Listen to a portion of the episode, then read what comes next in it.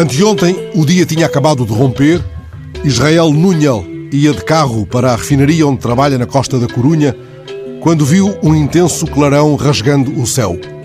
Ficou por instantes preso à grande bola de luz, tão grande que não podia ser confundida com uma estrela cadente. Mas logo parou o carro, ligou os quatro piscas e registrou o fenómeno num vídeo de 40 segundos que colocou em órbita digital.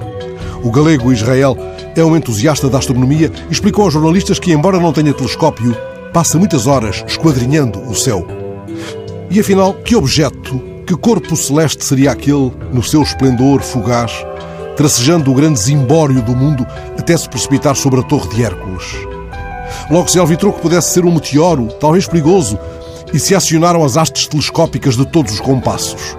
Afastado o temor de uma rota de colisão, logo se percebeu que não se tratava de qualquer meteorito antes de destroços de um foguete russo lançado no Cazaquistão para transportar mantimentos até à Estação Espacial Internacional. Israel Núñez desabafou aos jornais, depois do grande estremecimento, que acontecimentos como este lembram a que ponto somos insignificantes no universo. Mas o até aqui desconhecido adivinhador dos astros, sem telescópio, ganha subitamente a grandeza e a densidade do astrónomo pintado por Vermeer, porque o seu olhar desenhou para mim uma trajetória clara de sudoeste para noroeste, no sentido do Cantábrico, e me levou ao último farol de um antigo império, lá onde Hércules enterrou a cabeça de um tirano. Do alto dessa torre de luzes, um mítico guerreiro celta terá avistado as terras da Irlanda. Afinal, é isso que nos faz olhar o céu.